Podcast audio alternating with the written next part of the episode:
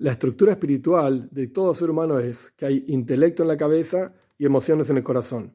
El pensamiento es como un sirviente del intelecto y un sirviente del corazón.